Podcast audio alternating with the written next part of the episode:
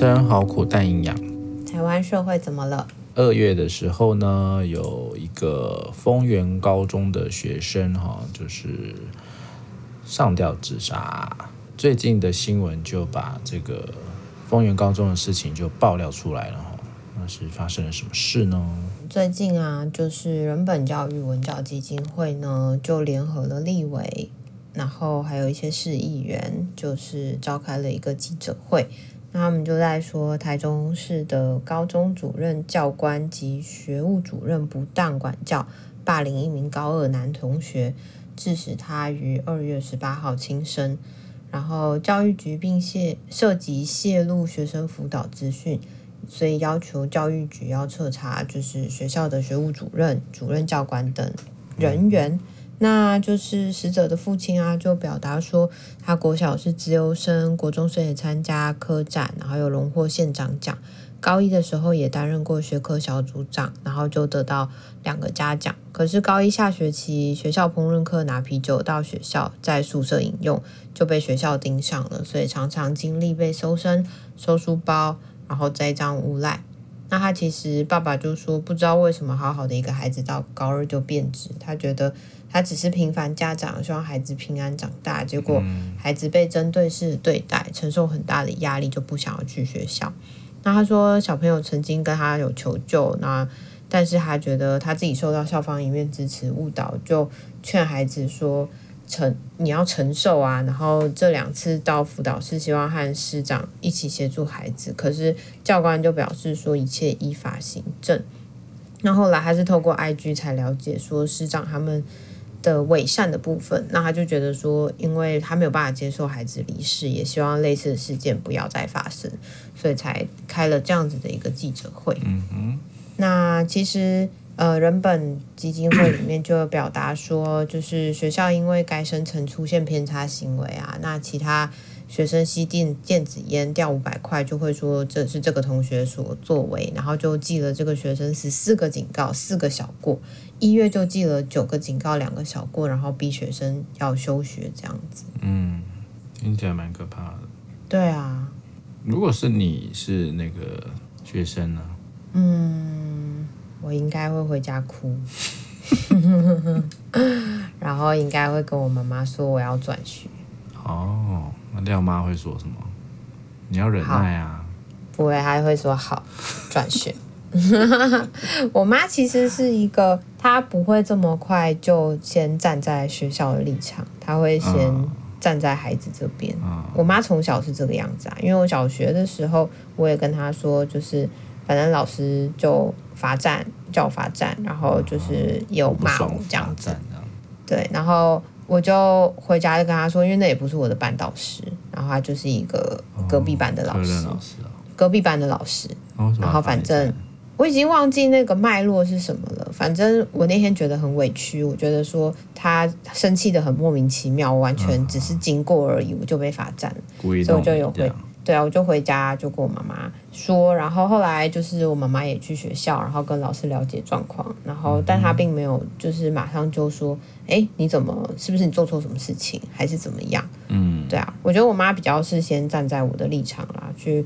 感觉说我的状况是怎么样，然后她相信她的孩子不是一个很突然就会犯错事情，或是呃会故意去挑衅老师的人了。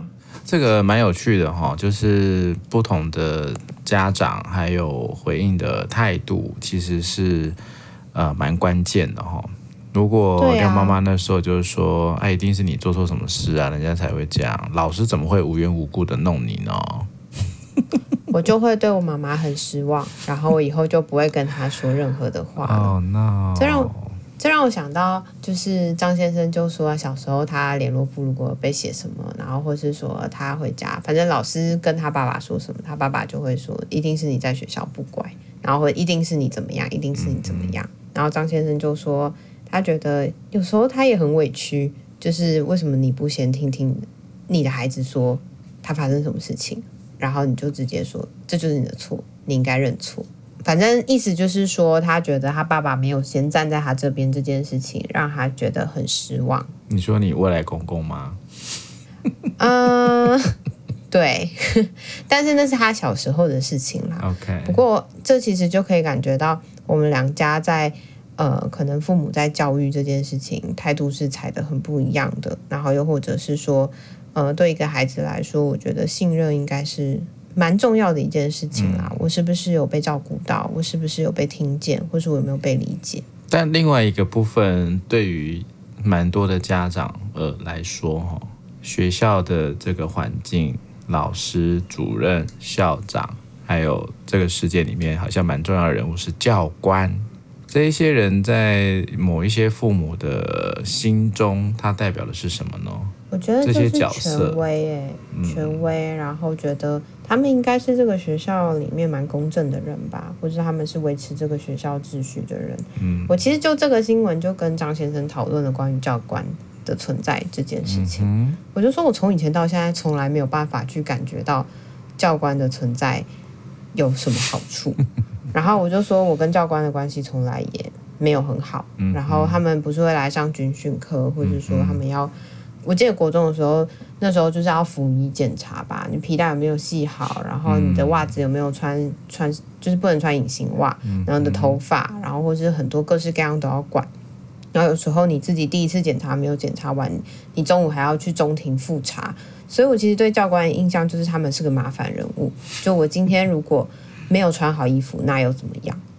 嗯。然后我为什么一定要穿得很整齐？我头发为什么要剪得够短？然后或是我为什么不能带我想要带的东西？对。所以我常常会觉得不高兴。那高中的时候，教官其实就变得很淡很淡的存在了。只有在我们裙子修改的过短的时候，他才会出现，然后叫我们去买一件新的裙子，再去 改到合理的长度。因为我们以前我高中的裙子呢，很有趣的是，它发下来的时候是一件到到哪里啊？脚踝的脚踝的长度，脚踝超级长，根本就跟修女没两样。黑道女高中生哦。然后呢，每个女生都会去把它改到膝上嘛。啊，当然有些女生膝上以外还要再上上嘛，就是在更上面，就大概大腿中间再穿上去啊。对啊，那那就是都会改。嗯、那所以教官以前就是看到就会说，你这这条裙子不合格，你就是要去重新买一条，然后重新去改到合理的长度。所以后来呢，都准备两条裙子，一条是符合规定的裙子，哦、一条是自己穿开心的裙子。对，上有政策，下有对策。所以我就跟他说，我就跟张先生说，我真的对教官没有什么特殊的情感，但他不太一样，他跟教官的感情好像都还不错，就是他们都可以一起打桌球啦，然后一起拉赛啊，然后一起就是可能跟性别有关啦，呃，很多的互动。然后我其实没有办法理解，因为我们也没有机会去接触到嘛，对，所以我之前就只会觉得他们是麻烦人，找麻烦。对啊，那我自己。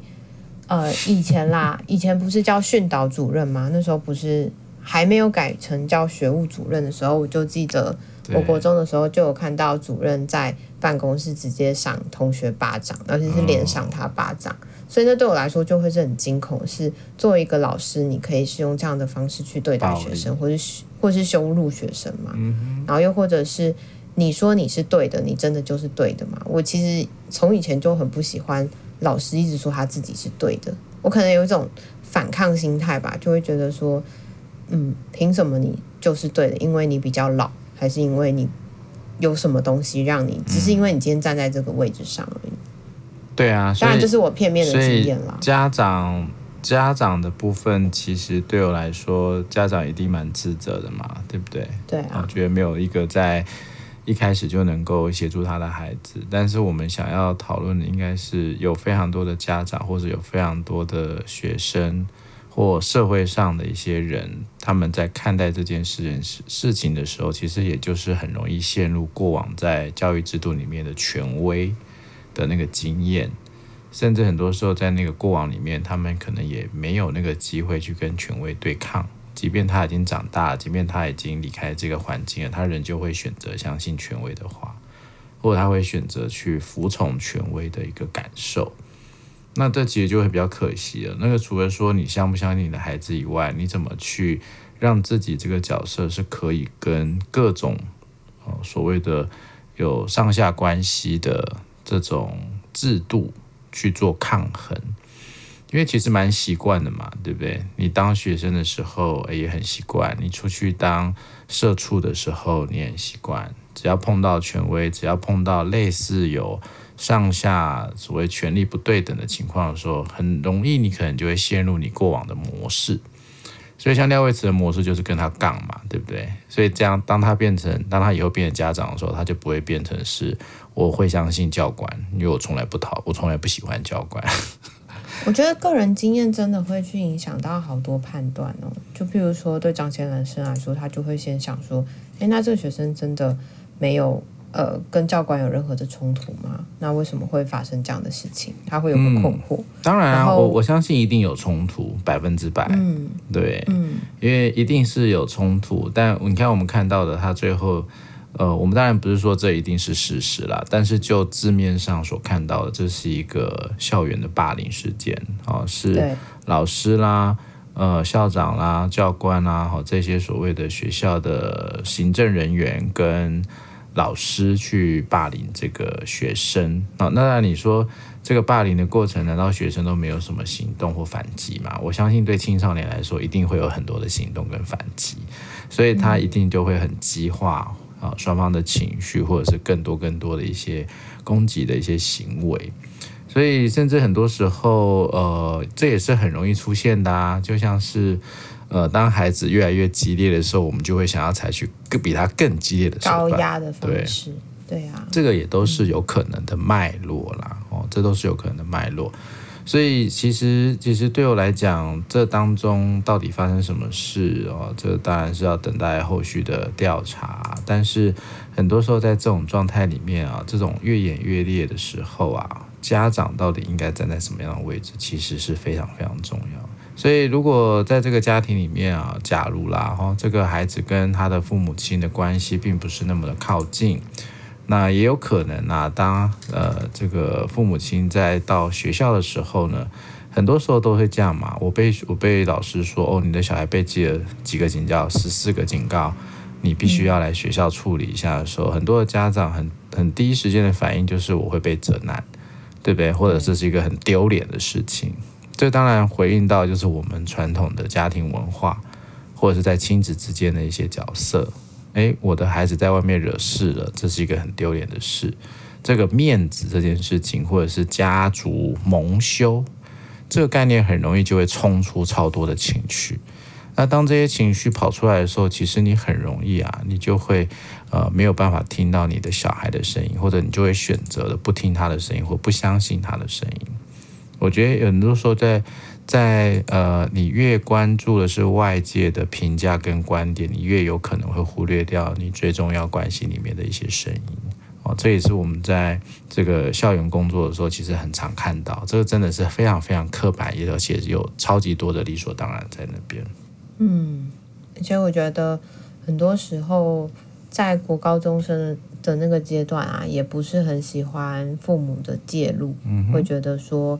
好像他们可能就会来把事情给搞砸，但真的在发出一些声音的时候，又没有得到回应，我觉得那个失望应该都会蛮大的。所以看，对啊，所以看新闻的描述，这个高中生最后应该也就是已经走到一个蛮绝望的位置吧，对不对？对，哦，看起来是这样。所以我在想，当然那个系统里面啊，我们通常也不会只看单一的系统啦，哦，学校啦、家庭啦、社会啦。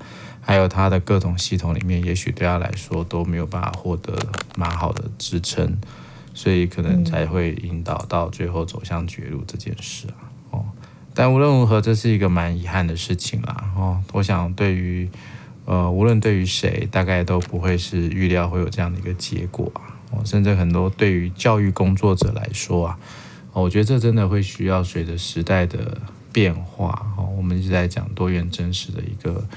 呃，后现代的观点真的也非常非常需要推广到教育的领域里面哦。所以像我这学期在师大跟这一些学生，我都会一直举例子，是如果他们以后成为了老师，他们怎么样用多元的角度来看待他学生被社会或文化所定义的偏差行为。哦，你光是偏差行为，它就是一个标签了。哦，怎样叫偏差，或怎么样叫做是？对于谁的偏差，很多时候他会非常的直接让你忽略掉脉络哦，就直接跳进在那个标签化的里面去工作。但是当你在这个标签里工作的时候，到底你工作的是什么？这很多人可能都不会去想这件事了，尤其是在教育界里面。所以我都跟我学员讨论这些事情，其实是蛮有感觉的啦，因为这些大学生也才刚脱离那种阶段嘛，高中啊、高中的阶段，所以他们其实蛮有感的。对啊，所以我觉得像这样的事情啊，基本上，呃，我们我们无论在讲说各种，呃，非常理所当然的一些概念的，呃，解构啦，还是我们要在讨论说如何再从一个非常固着的单一真实转换成多元的声音。这其实很多时候，它都会需要有更多的对话跟讨论，但这些东西基本上目前看起来都不太有机会发生，因为在一般的传统教育里面，这些都是不会被说出来的哦，大概都是不断的去接受一些呃更理所当然的一些事物，或者把一些呃我们所认知到的东西，通通把它转换成理所当然哦，这其实都是一个蛮可怕的一个现象。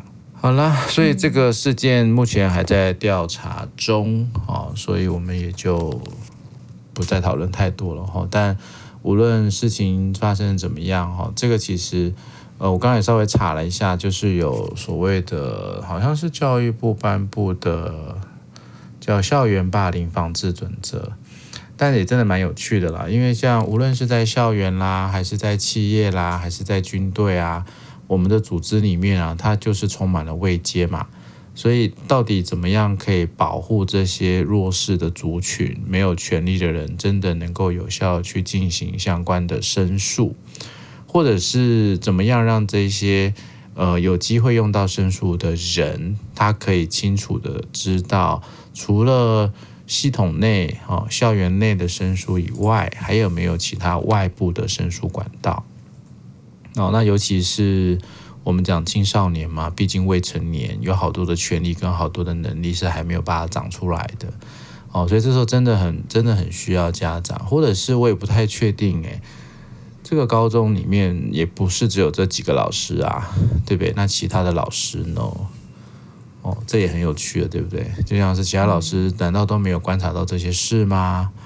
对不对？哦，全校都觉得都是变成，通通都变成用。